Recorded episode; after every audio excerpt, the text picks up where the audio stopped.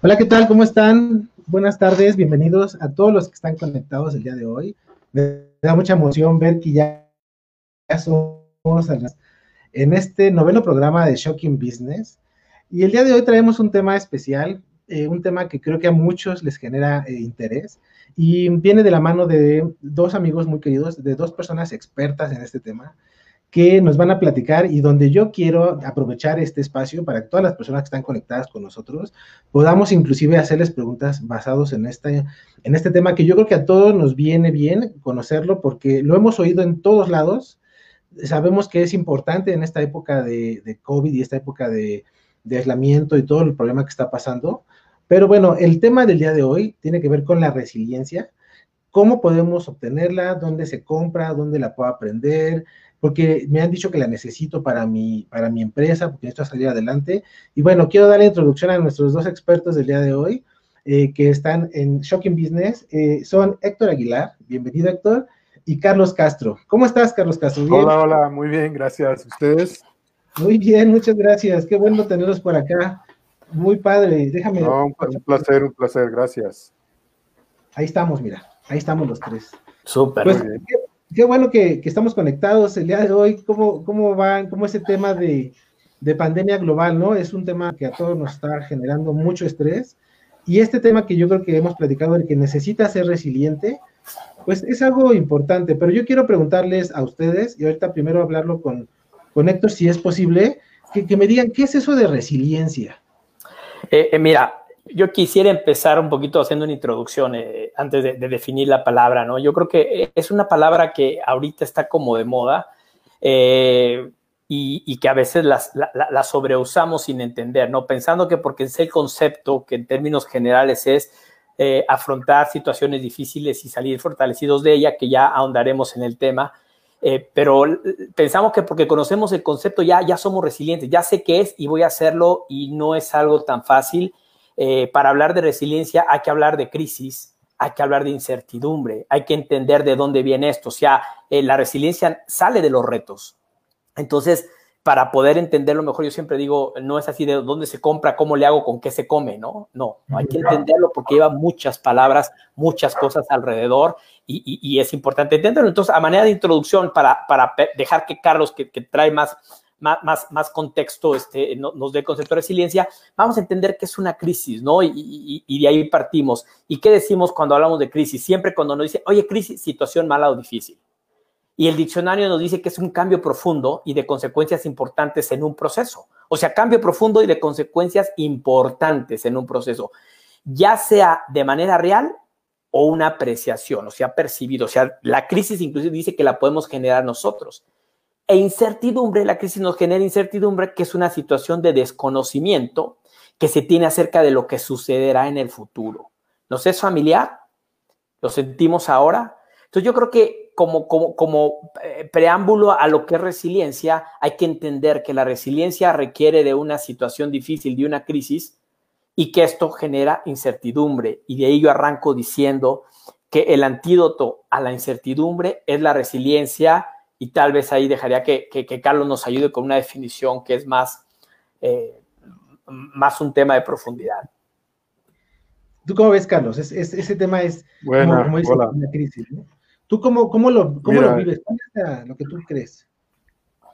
Mira, resiliencia, como dice bien Héctor, parece ser que en México parece ser que fuera una palabra de moda.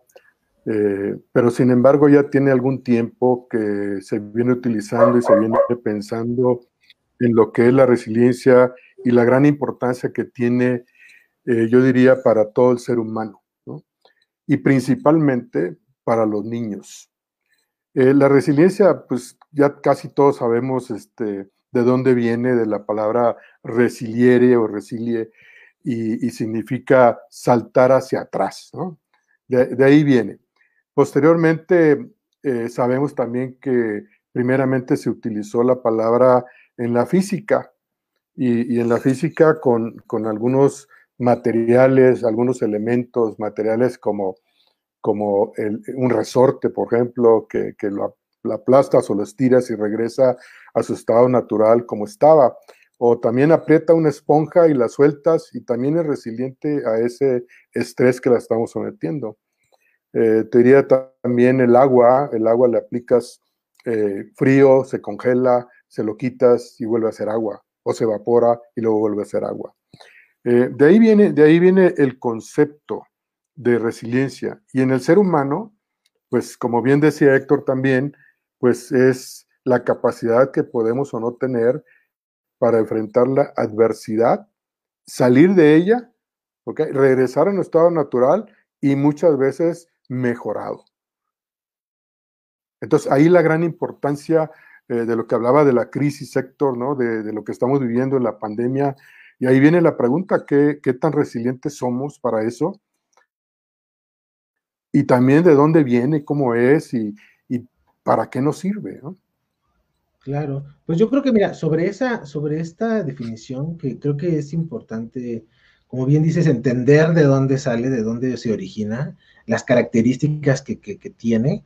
Por ejemplo, ¿qué, otros elementos, sector, tú consideras que, juegan en este papel de una persona resiliente?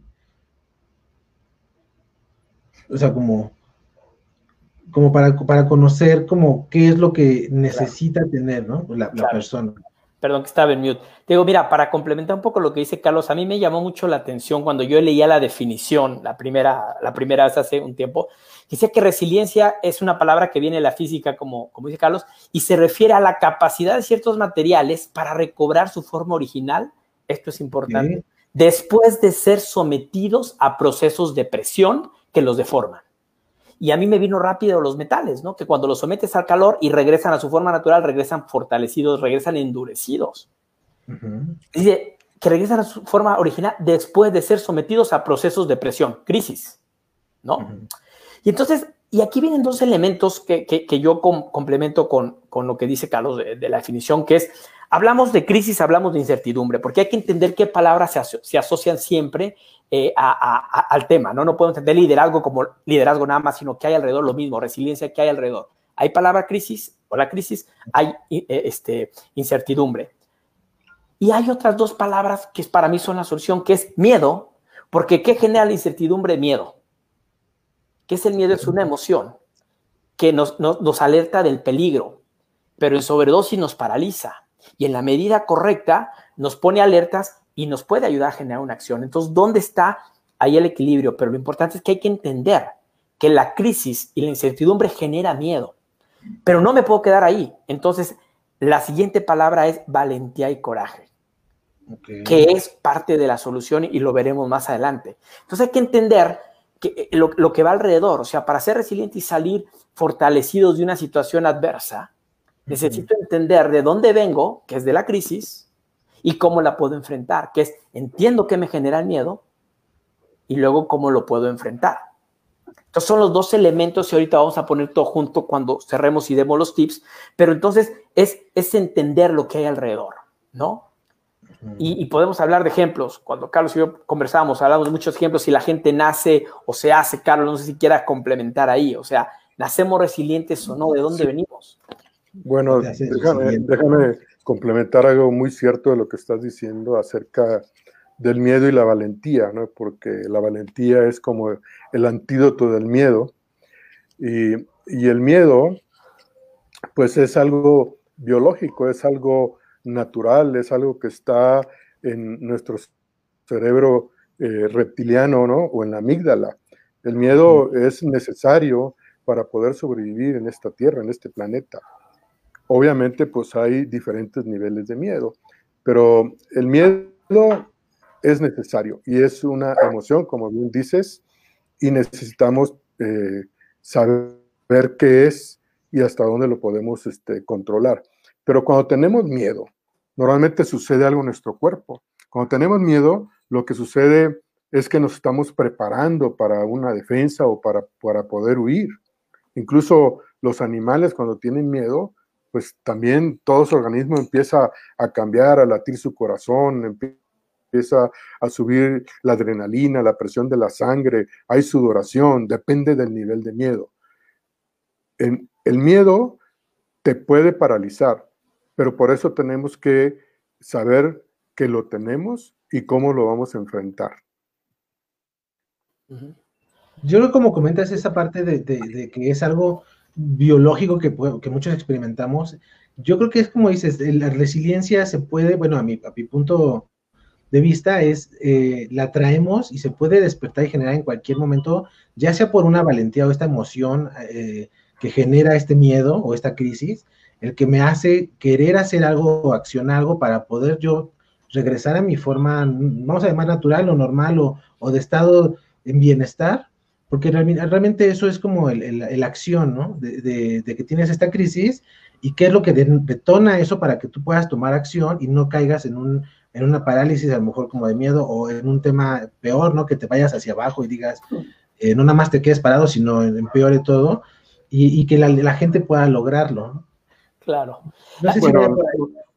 lo, que, lo que tenemos que saber también es de dónde, de dónde viene la, la resiliencia. Héctor decía, se nace o se hace uno resiliente.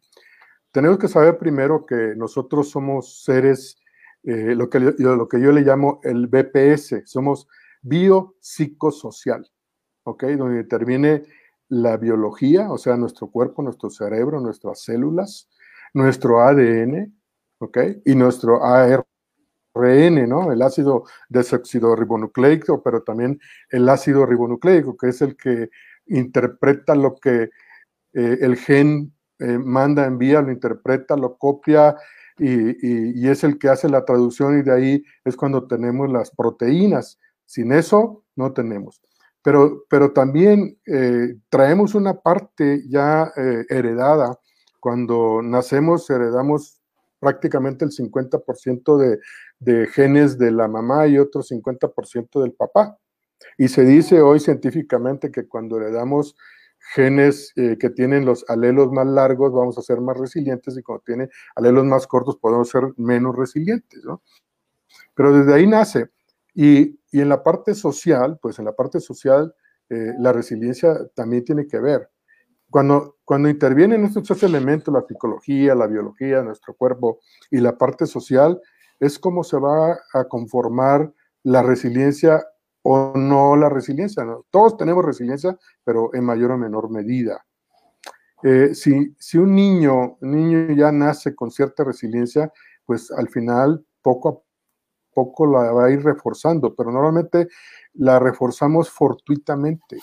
Lo interesante es cómo crear y generar resiliencia en nosotros, en todos los seres humanos, pero de alguna manera consciente, que no sea eh, eh, la, vida misma y los eventos y las circunstancias que se nos, van presentando, o como decía Héctor, las crisis o los problemas, sino que aprendamos conscientemente a desarrollar la resiliencia para que no sea la vida la que nos las enseña así nada más, sino estemos preparados para poder enfrentar mucho más fácil todas las adversidades que se nos presenten. La adversidad ya, la, ya no la podemos e, evitar. Todos, todos tenemos crisis, que si se muere alguien, que si se enferma alguien, este, si, si perdemos el empleo, si viene una pandemia, crisis va siempre a haber, mayor o menor. Por lo tanto, es bueno hablar de esto, de la resiliencia, es bueno aprender más sobre ella, pero sobre todo, pues cómo la generamos, cómo la reforzamos, para qué nos va a servir, ¿ok? Así es. Y, si, me permites, Arturo, me gustaría complementar un poco lo que dice Carlos eh, y, recapitular ¿no? lo que nos habla del miedo. O sea, el miedo entendemos que es una emoción caracterizada por una intensa sensación desagradable provocada por una percepción de peligro. O sea, es una sensación que me previene peligro, lo dijimos, ¿no? Puede ser real o supuesto, o sea, nuestra cabeza lo puede hacer, puede ser una crisis más grande o más pequeña, ¿sí?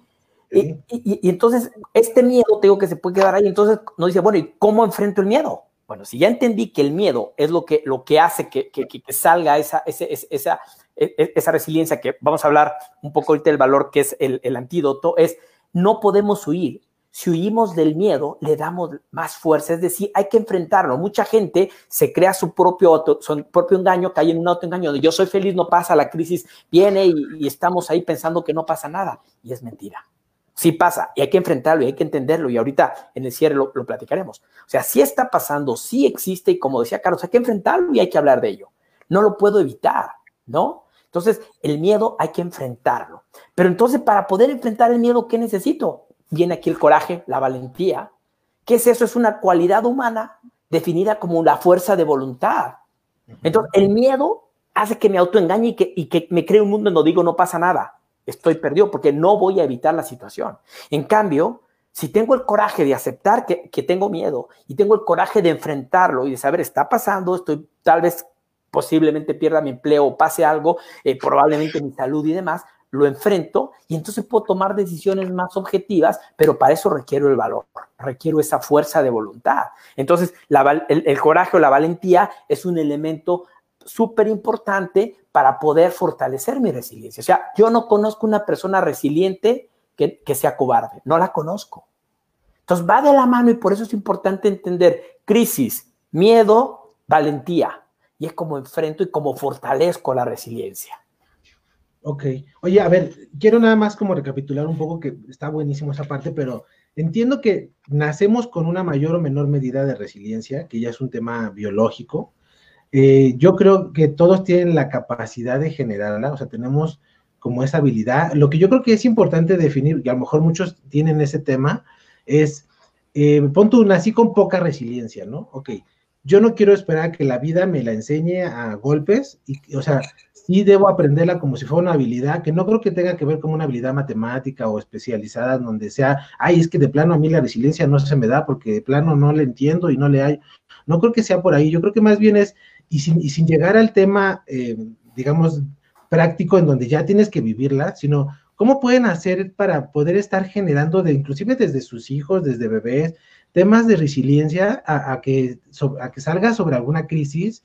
Yo te puedo decir algo, no sé si lo estoy haciendo bien o mal, pues tengo mi hijo también chiquito, mis dos hijos, pero el bebé, por ejemplo, de repente yo trato, ¿no? Pues en mi, en mi, en mi conocimiento amplio del universo, bueno, que de repente eh, sufre porque no le damos un dulce, ¿no? O, se le cayó algo y sufre y llora, entonces pues le digo, resuélvelo, ¿no? O sea, desde su medida, ¿qué vas a hacer, no? O sea, ah, se cayó, bueno, lo levanto por lo menos, ¿no? O, si hay algo que le genere esa frustración, no es tampoco, toma, toma, para que no llores y te la corrijo yo, te lo soluciono, porque al final crecen, yo siento, con un tema de que me lo solucionan y cuando me pase algo a mí no voy a tener la capacidad de ser resiliente y salir de esa crisis que se me generó emocional o como dices tú, real o mental y adelante, ¿no? O sea, yo creo que más bien ¿Qué podríamos hacer la gente para practicar pequeños casos y que se puedan ir capacitando de temas de valentía y agarrar y generar para que no llegue a un punto en donde de plano me considero incompetente, no tengo resiliencia y me tiro al, al hoyo y ya no salgo? ¿no?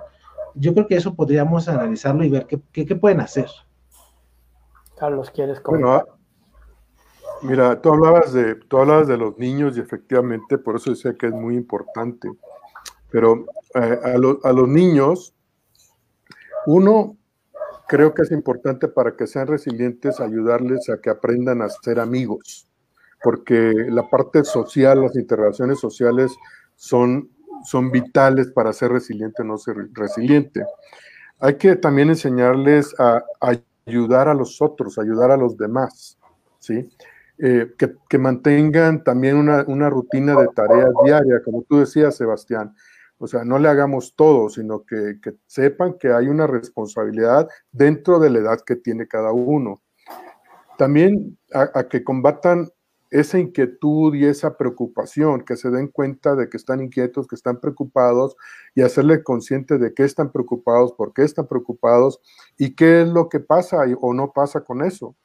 Hay que enseñarlos, obviamente, a cuidarse, a, a cuidarse de, de, su entorno, de, sus, de las circunstancias, de, de otras personas. Pero sobre todo también hay que animarlos y enseñarles a que fijen metas. Para ser resiliente niño, adulto, es súper importante tener un objetivo eh, de orden superior, más, más allá de los problemas, más allá de la situación. Si nosotros tenemos una meta, un objetivo de orden superior, seguramente vamos a ir por eso y vamos a vencer nuestros miedos para poder ir por ese objetivo, por, e, por ese, eh, esa meta eh, eh, superior que, que, tenemos que fijar. También, pues, hay que alimentarle su autoestima. Muchas veces hacemos lo, lo contrario, no, no les ayudamos a los niños a, levantar su autoestima, a que, a que se sientan bien. Frecuentemente he escuchado también a papá, no, no, tú no puedes con eso, no, tú no eres para eso, no, no, tú no vas a poder tocar nunca guitarra, no, no, espérame, hay que levantarle la autoestima, hijo, sí puedes, tú, tú tienes un cerebro con 100 mil millones de neuronas y 7 mil conexiones por cada neurona, claro que, claro que sí puedes. Entonces es importante que, ellos se sientan bien, que, que, puedan también eh, analizar su autoconcepto, aunque sean niños, que le diga, ¿tú qué piensas de ti, hijo? ¿Cómo te ves? ¿Cómo te sientes? ¿Qué opinas? Hay que también enseñarlos a ver las cosas positivas, ¿ok? Y, enseñarlos a pensar de forma positiva y no solamente eh, en problemas, porque la mente también constantemente nos está eh, diciendo cosas negativas, sobre todo hoy que estamos en pandemia, pues todo lo que escuchamos es prácticamente negativo, es un problema, te vas a morir, esto. Y los niños lo están escuchando. Entonces, también hay que ayudarles a que cuando tengan un pensamiento negativo de problema, busquen algunos que sean positivos, que sean más agradables. Hay que estimularles también el autoconocimiento para que, como tú decías, Sebastián, que vayan, que vayan, investiguen, que chequen, que hagan su tarea, no como como por ahí este, el otro día escuché que estaban eh, haciendo un, una, un, negocio para hacerle las tareas a los niños y cobrándoles, ¿no? Y súper negocio, ¿no? Pues los van a llevar a, la desgracia total. Y hay que, hay que estimular ese autoconocimiento. Si vemos como adultos, muchas, pero muchas, muchas personas no practican el autoconocimiento, no evolucionan, no se desarrollan, se quedan ahí y están esperando que alguien vaya y les enseñe. Yo te pongo de ejemplo a ti, Sebastián, todo lo que has autoaprendido, pero hay que estar encima y quiero más y quiero más, ¿no? Y, que entiendan que, los problemas y que entiendan que los cambios son parte de la vida. Eso, eso yo diría que va a fortalecer la resiliencia en, en los niños. Y obviamente en los adultos, pues hay cosas parecidas, pero diferentes también, ¿no? Sí, sí, de hecho, eh, eh, eh, complementa un poco lo que dice Carlos, cuando nosotros empezamos un trabajo somos niños profesionales, ¿no? Y también hay que, hay que aplicar lo mismo. Yo, resumiendo un poco lo que dice Carlos, es dejar que enfrenten sus problemas, porque un problema es un reto y es una crisis. Y entonces esto se practica. Ojo, no hay una varita mágica que te la ponga y diga, después de este curso vas a ser resiliente. No, hay que, aquí damos conceptos, damos ideas, pero la práctica es lo que realmente nos va a hacer o no hábil en algo. No hay otra. Entonces, crear crisis. O sea, yo dejo que mis hijas enfrenten sus crisis. Papá, la tarea la tengo que entregar. Pues esto bronca. Si se lo resuelvo y no entregué, asume las consecuencias y eso te va fortaleciendo. Inclusive yo en mis sesiones de coaching a veces genero crisis controladas. O sea, a los coaches, a ver, vamos a ver, y les genera una crisis. Y yo uso una herramienta que algunos conocen que es la ventana de Yohari, en donde, ¿qué sucede? Sí, ¿qué va a pasar el día de mañana si pierdes a un familiar o si, o si te quedas sin trabajo? A ver, enfréntalo, ¿qué pasa? No, no, no, no, no, no, enfréntalo. ¿Y qué vas a hacer? Entonces, enfrentarnos a situaciones que no conoces, esa parte desconocida, que ni tú conoces ni otros conocen, es generar crisis ahí como controladas, entonces complementa mucho y es la manera de practicarlo insisto, y Carlos decía, hay que, que hay que dejar que lo hagan, que se hagan responsables. No hay otra. Niños consentidos están limitando su capacidad de desarrollar esto. Bueno, eh, qué bueno que mencionó la ventana de Yohari Porque es una herramienta muy poderosa, muy valiosa. Muchos probablemente la conocen, pero es, es interesante analizarla cuando eh, vemos los cuatro cuadrantes y nos posicionamos en uno de los lados izquierdos y podemos ver que hay un cuadrante que es conocido por todos. Yo lo veo y todos los demás lo ven. Ese es el lado conocido por todos. Pero hay otro que solamente lo veo yo y nadie más lo ve. Y es la zona de mis secretos. Entonces, ¿qué tantos secretos tengo o qué tanto abro esa ventana? Hay otra donde los demás la ven que es la, parte superior derecha, el cuadrante superior derecho, donde los demás lo ven, pero yo no lo veo. O sea, los demás opinan de mí, pero yo no sé qué opinan. Y además probablemente no quiero ni enterarme lo que opinan muchas veces, ¿no? Por miedos, como decíamos al principio. Y hay otra área, otro cuadrante, que es abajo a la derecha, que es ese cuadrante de lo desconocido, es la parte inconsciente. Ni lo ven los demás, ni yo lo veo. Entonces, en esa, en esa inconsciencia, esa es la que a veces tenemos también que explorar y aprender a explorar. Pero, ¿qué pasa cuando los demás eh, me conocen, pero yo no los conozco, yo no conozco de mí? ¿Cómo, puedo lograr eh, conocerme más y ver más? Pues pedir retroalimentación, platicar con los demás y decirle, oye, ¿qué ves de mí? Esa, herramienta y conocernos, y entre más nos conocemos y entre más conocimiento tenemos, va a ser mucho más fácil también eh, salir de, de los problemas. No es lo mismo resolver un problema que tuve yo o que tuvieron ustedes o alguien más cuando estábamos en primaria, ¿no? Y, se nos dificultó muchísimo y, y, probablemente lo resolvimos o probablemente no que ese mismo problema de la primaria lo resolvamos hoy. Seguramente hoy ese problema pues se hizo muy chiquitito y va a ser muy fácil de, resolver. Por eso, entre más conocimiento tenemos, más desarrollamos nuestras habilidades, entonces vamos a poder ser más resilientes y resolver la problemática. Entonces, por eso, autoconocimiento y eh, conocimiento de todos los días, de no irnos a dormir si no tenemos un conocimiento nuevo, nos va a ayudar a ser más resilientes. Pero sobre todo, ¿saben qué? Conocernos a nosotros mismos. ¿Quiénes somos? ¿Qué habilidades tenemos? ¿Cómo las podemos mejorar? ¿Qué emociones estamos viviendo? ¿Qué emociones nos gustaría vivir? Hay muchas preguntas sobre, sobre nosotros, pero frecuentemente no nos preguntamos nada sobre nosotros. ¿Cuál es, cuál es nuestro autoconcepto? ¿Cuál es nuestra autoimagen? Si nuestro autoconcepto no está bien, nuestra autoimagen difícilmente va a estar bien. Pero sobre todo, nuestra autoestima no va a estar bien. Y si nuestra autoestima no está bien, pues no vamos a ser resilientes, porque vamos a estar ahí metidos en un agujero este, donde estamos pensando que no somos capaces. Difícilmente vamos a querer salir al mundo ¿no? Y hablar con los demás. Nos vamos a hacer personas calladitas, ¿no? Y seguramente vamos a tener muchos miedos. Claro, yo creo que eso tiene que ver mucho con lo de la valentía que platicaban, ¿no? O sea, como cómo puedes generarte esta capacidad de ser valiente, teniendo capacidades de autoconocimiento, de que yo sé que puedo porque me conozco y no pase, no importando el tema que me esté pasando, sé que puedo afrontarlo porque cuento con las herramientas, ¿no? O sea, con los conocimientos, con esta experiencia, y pues yo creo que eso ayuda mucho, ¿no? Y, creo que por ahí nada más es retomar esa parte de que a los, a los hijos desde niños sería bueno hacer el refuerzo para que puedan mejorar su autoestima, para que esto por ende lleve a tener como más, capacidades y puedan ser más resilientes. Y a las personas eh, que ya están, digamos, no es como que, bueno, ya eres grande, ya te echaste a perder, no tuviste una infancia con esta, esta educación, pues tampoco yo creo que es eso. Yo creo, y mira, te voy a decir algo que a mí me pasó, bueno, que, que, que yo creo, a lo mejor ustedes me lo podrían validar o no, me lo han preguntado mucho los emprendedores también cuando empiezan a crear proyectos y les digo, oye, tienen que ser resilientes. Y, no les digo, ¿eres resiliente o no? Pues no. Lo que yo les digo, a ver, platícame tu proyecto y dime si está alineado con tu propósito. Y te voy a decir ese tema, a ver, ustedes me lo validan.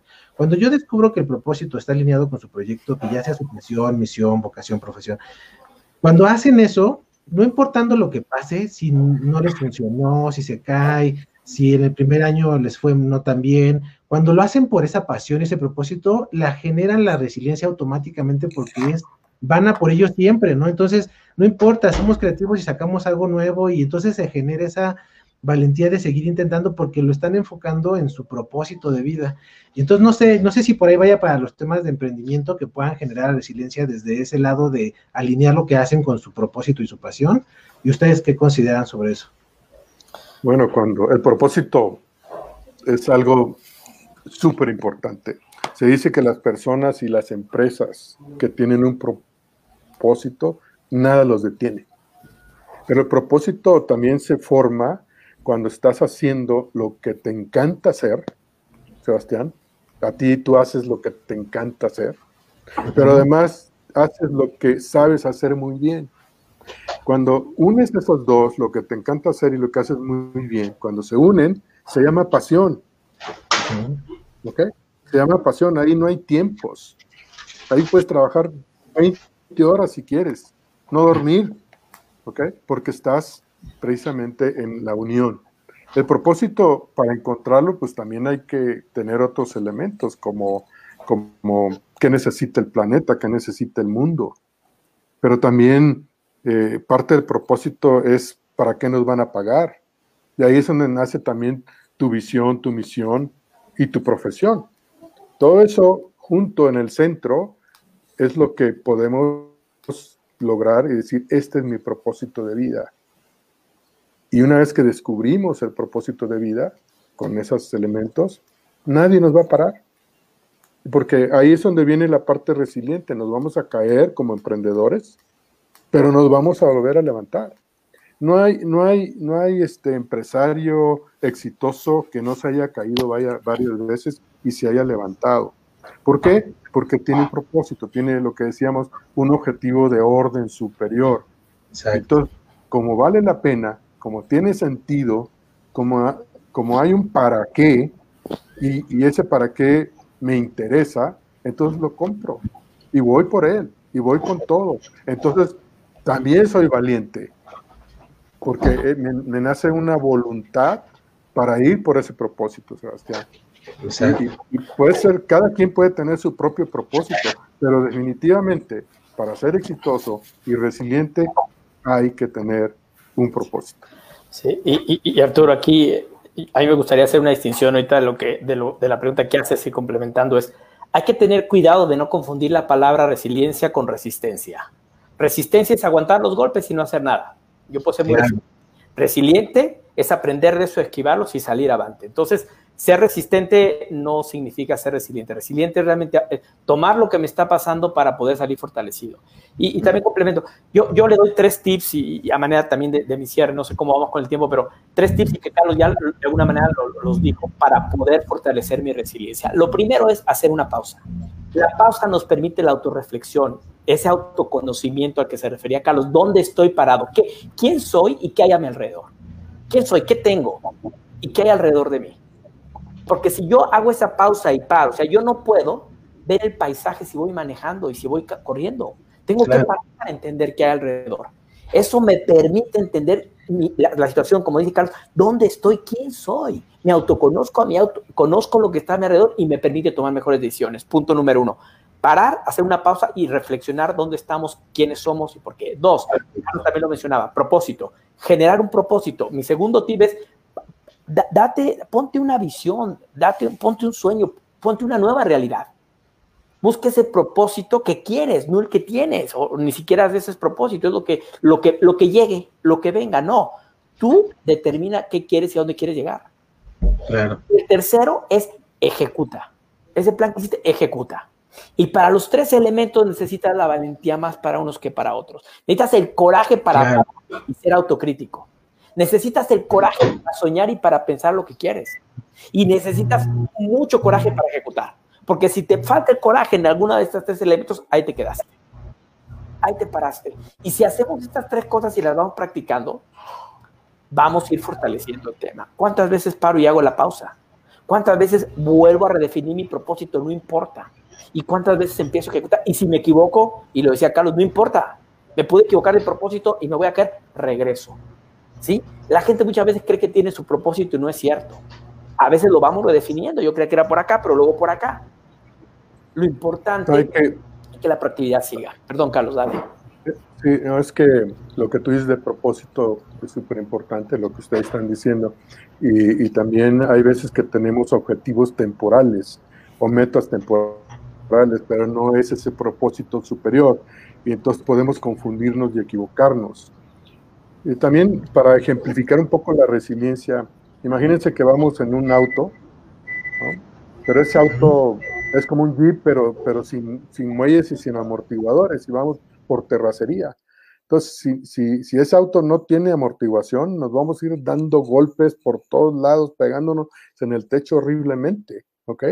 Entonces, eh, la vida es, es así, te va a ir dando golpes, pero la resiliencia van a ser esos amortiguadores, esos elementos que van a ayudarte a amortiguar esos golpes que nos va dando la vida. Esa es la resiliencia. Y, decía, la resiliencia va a ser formada eh, a través del aprendizaje, va a ser, ser formada a través de la parte social y también va a ser formada eh, porque, porque tu ADN ya traes un poco de esa resiliencia y va a depender de, también de esos genes que prenden o no prenden o esa información que mandan los genes para, producir, para producir ciertas proteínas, porque esas proteínas es lo que nos va a dar el impulso, la motivación o desmotivación. Como puede estar produciendo el cuerpo endorfinas o puede estar eh, produciendo serotonina, eh, también puede estar produciendo cortisol. Depende, tenemos más o menos 32 eh, diferentes proteínas y a veces se combinan, pero todo eso va a tener que ver para que podamos o no ser mayormente resilientes o no al, final, yo, yo también eh, por ahí escribí los 10 hábitos que tenemos que tener para ser resilientes, pero se los dejo hasta el final. Ok. Oye, pues ya nada más como para, para poder cerrar un poco, quería, lo dejo a alguno de los dos, hacer una pregunta, si la quieren contestar los dos, genial. Em, yo sé que ustedes son personas, desde la experiencia que, que los conozco, con una gran capacidad de resiliencia. Pero la pregunta es, ¿en qué momento de su vida se dieron cuenta que eran resilientes? ¿Qué, tú, qué pasó en ese momento muy, muy, muy general que dijeron o que les generó esa capacidad? Mira, contesto yo. Ah, perdón. adelante. yo, me di, yo me di cuenta desde que empecé a tomar conciencia porque soy el tercero de tres hombres y tenía que sobrevivir a mis hermanos. O sea, la naturaleza me llevó a eso. O sea, me llevan cinco años y medio y tres años y medio, varones, o sea, jugaban conmigo y yo tenía que aprender a defenderme. Y sin darme cuenta me fueron fortaleciendo. Y efectivamente, cuando yo llegué a la escuela, yo me defendía solo porque pues yo me peleaba con más grandes porque decía, pues este es mi parámetro. Y cuando llegué a trabajar no me daba, o sea, yo enfrenté retos muy rápido en mi vida y eso creo que desarrolló esa capacidad. Carlos. Buenísimo. Mira, yo tengo creo que dos elementos. Yo soy el mayor de mis hermanos. Cuando estaba niño todavía, eh, ya tenía dos hermanos más pequeños que yo. Mi padre viajaba mucho. Entonces, creo que inconscientemente yo tomé el rol de mi padre. Entonces me tocaba cuidar a mis hermanos, ayudarles con las tareas, llevarlos incluso a la escuela y luego regresar a mi escuela. Entonces empecé a tomar ese rol de responsabilidad que normalmente no hubiese tenido. ¿ok? Y eso me hizo resiliente, me hizo más responsable, eh, me hizo cuidarlos, me hizo enseñarles. Pero más adelante, cuando estaba yo en segundo de, secundaria, me di cuenta de que yo era del, el único, creo, en el, en el grupo que no pasaba al pizarrón. Simplemente no me hacías pasar al frente a hablar no me hacías, no, no, no era, era imposible. Prefería, eh, eh, prefería yo no pasar una materia. Una vez me pasó con música, porque música la tenía que pasar y pasar a cantar, olvídalo. Yo le dije a la maestra, repruébeme si quiere, pero yo no paso. Al final negocié, negocié con la maestra y entonces le canté al oído, ¿no? Entonces ya, ya fue más fácil. Pero, pero ahí me di cuenta de que tenía yo miedo. Entonces me empecé a preguntar, ¿a qué tengo miedo? ¿Tengo miedo a la maestra? No. No, y me di cuenta que tenía yo miedo, uno, a no hacerlo bien, dos, a hacer el ridículo, tres, a que me dijeran, oye, qué mal cantas, porque pues sigo cantando mal, ¿ok? Pero también me di cuenta, pero ¿por qué tengo que tener miedo? Si así soy, así somos humanos, tampoco puedo ser Luis Miguel, ¿no? Entonces el siguiente año decidí inscribirme en un concurso de oratoria en el tercer año. Y preparé mi tema y lo practiqué y lo practiqué. Y, bueno, al final saqué el segundo lugar en, el concurso de oratoria. Pero me costó muchísimo, me costó ah, eh, hablarlo en el espejo, me costó repasarlo, me costó, y aún tenía miedo. Y cuando empecé a, la oratoria, pues respiré, etcétera, me traté de tranquilizar, pero al final, al final lo logré. Y, eso también creo que ha sido un común parteaguas porque cuando intento cosas, ya sé que me digo, lo más malo que puede pasar es que no lo logres, pero si no lo logras, seguramente aprendiste mucho. Y ese aprendizaje que tienes te va a llevar al siguiente intento y al siguiente ¿ok? Levántate todas las veces que puedas. Eso creo que es importante para la resiliencia y probablemente ahí me, surgió eh, un cambio, una mejora y, créeme, sigo mejorando, sigo aprendiendo, sigo intentándolo. Como ustedes me conocen, eh, yo, yo en negocios he tendido muchísimo, he vendido playeras en los tianguis, he vendido ropa usada, he vendido desperdicios de cobre cuando estaba yo en la escuela, etcétera, ¿no? Y bueno, ahí vamos, ¿no? Y ahora, bueno, pues puedo tener y decir que tengo lo que tengo, pero, pero ha sido de lucha, como decía Héctor, de acción. No se logra nada si, si, no, si no hay acción. Puedes, podemos tener muchas buenas ideas, muchas buenas intenciones, pero si no hay acción, no logras nada. Somos al final el resultado de nuestros pensamientos y de nuestras acciones. Eso somos. Entonces, acción. Perfecto. Oye, pues entonces, que no sé si quieran que cerremos, igual por el tiempo, porque también eh, ya estamos un poquito cortos, con estos, eh, que eran 10 mandamientos sobre la resiliencia. O, no, son, son hábitos. Son hábitos. Son hábitos, sí, que, que, casi, casi, ¿no? Se parece. Casi, casi. no, mira, eh, acá hay 10 que yo escribí, si podemos leerlo rápido. Uno, para ser resilientes hay que conocernos. Debemos hacernos conscientes de quiénes somos, cuáles son nuestras creencias, qué creemos, qué, qué sentimientos tenemos, cuáles son nuestras fortalezas, qué nos motiva. Okay. Debemos de definir muy bien nuestro autoconcepto que le decía yo. Pero ¿qué nos motiva? ¿Qué nos hace levantarnos? ¿En qué pensamos? El número dos puse tenemos que reconocer nuestra vulnerabilidad. O sea, tenemos que ser conscientes de, somos vulnerables, no puede ser que somos Superman, no, somos vulnerables. Entonces, en esa vulnerabilidad también tenemos que reconocer que debemos ser humildes, que debemos aceptar ayuda. ¿Cuántas veces no aceptamos ayuda? Muchas personas no aceptan ayuda. Todo lo quieren hacer solo, no se puede solo. ¿Ok? Eh, somos humanos. La otra, la otra el, otro mandamiento, el otro hábito, es que es importante que desintoxiquemos nuestra mente. Eh, démonos cuenta que, tenemos una mente totalmente intoxicada y no somos totalmente responsables de eso porque nos bombardean todos los días con, muchas cosas. Entonces, esa intoxicación mental nos lleva a tener pensamientos tóxicos. Entonces, debemos eliminarlos esos pensamientos negativos e intercambiarlos por algunos más positivos. Si estoy teniendo un pensamiento negativo, tóxico, bueno, voy a intentar pensar en uno positivo. No es fácil, porque me va a regresar mi, autoconsciente y mis creencias me van a regresar a esos patrones ya conocidos. La otra es que tenemos que dejar de ofrecer resistencia a la adversidad. Mejor, eh, como Héctor hacía cuando estudiaba karate y defensa personal, me acuerdo que me decía, yo aprovecho la sinergia, ¿no? Y del otro, y la gran fortaleza que, en, ella, en ella hay. Eh, tú ya lo decías, debemos de tener un, un propósito superior, algo por qué o por quién luchar. Encontremos un para qué y un sentido de vida.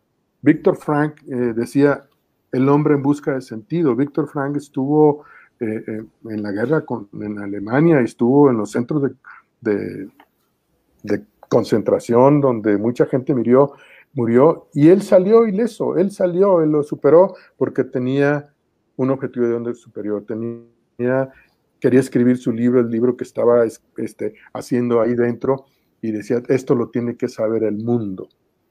Entonces, este, otro de los hábitos es, tenemos que practicar el sentido del humor.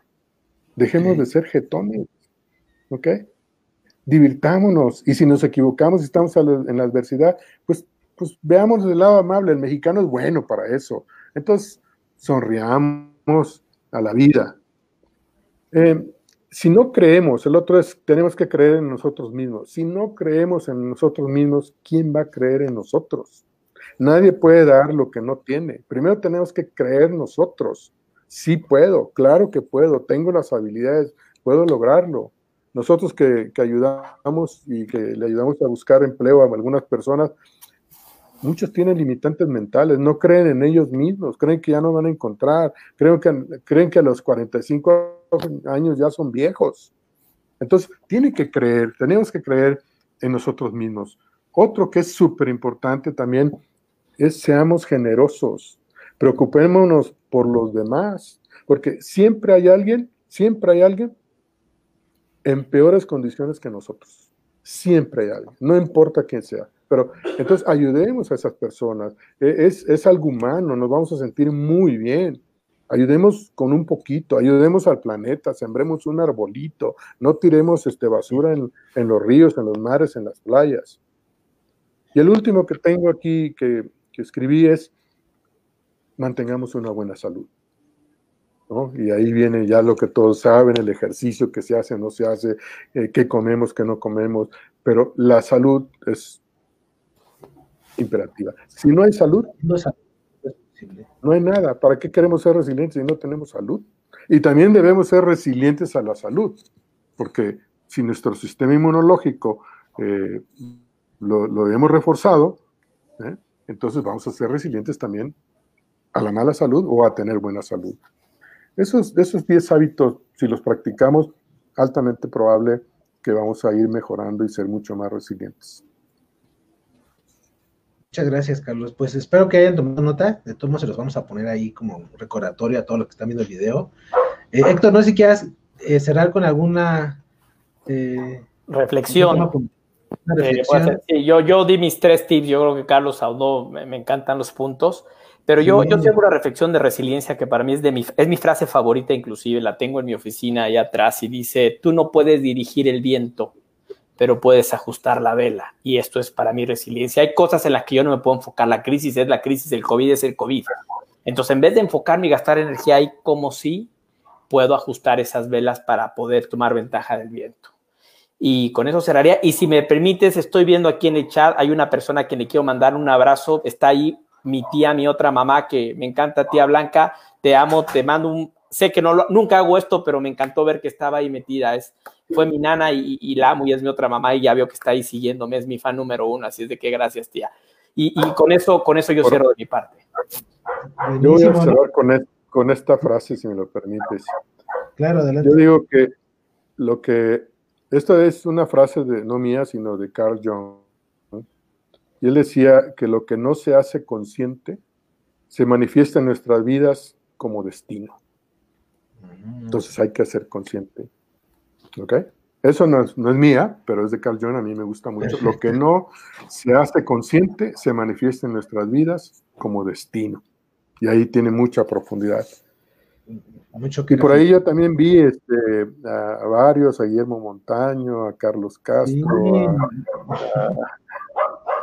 a, Betty, a Tira Aguilar, este, a Paola Núñez, este, eh, eh, ahí andaba Irán también, Héctor, por ahí pasó. Este, gracias a todos. Hombre, perfecto. Pues muchas gracias a todas las personas que están conectadas. gracias, Héctor. Muchas gracias, Carlos, por este espacio yo sé que podremos platicar esto durante más tiempo, inclusive con más cafecitos. Ya se me acabó el café, pero pues, me da gusto que el tema lo hayamos tocado. Ustedes son expertos, han vivido todo lo que muchos han querido también, y, qué bueno que lo vean, que se puede y generar esa parte, que es un tema que no es imposible y es una parte desde niño que se puede crear y desde adulto que lo puede seguir generando. Muchas gracias por la aportación. Eh, ya saben que son bienvenidos en este espacio cuando quieran para poder platicar de temas más profundos, más banales, más enfocados en alguien específico. Y pues la invitación sigue abierta y esperemos en algún futuro poder tener mucho más espacios. Y nada, pues yo me despido también, agradezco a todas las personas que estén conectadas, que están con nosotros, eh, aportando también ahí por el chat. Eh, no sé si quieran, este, ya nada más para cerrar, iba a decirles qué se llevan como en los talleres, no, pero no, nada más como agradecerles. Y nada, pues eh, que, este, pues ya voy, me, voy, me despido de ustedes. Eh, ahorita cortamos transmisión y no sé si quieran cerrar con algo. Pues agradecerte. nada más agradecer, agradecerte a ti, Sebastián, a Héctor, que, creo que son muy buenos puntos a todos los que se conectaron para escuchar un poco sobre el tema. Es un tema en el que tenemos, en el que tenemos que pensar, analizar, reflexionar y aprender mucho más también de, de esto. Buenísimo, pues Gracias. muchas gracias chicos. Cortamos transmisión, agradezco a todos los que están conectados y nos vemos la Gracias, próxima. muchas gracias. Saludos, chao. Muchas estén muy gracias. bien todos. luego. Salud. Noches. Bendiciones. Y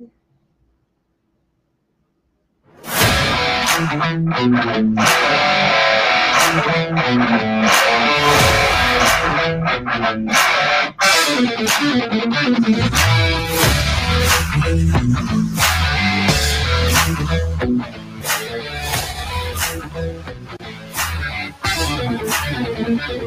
you.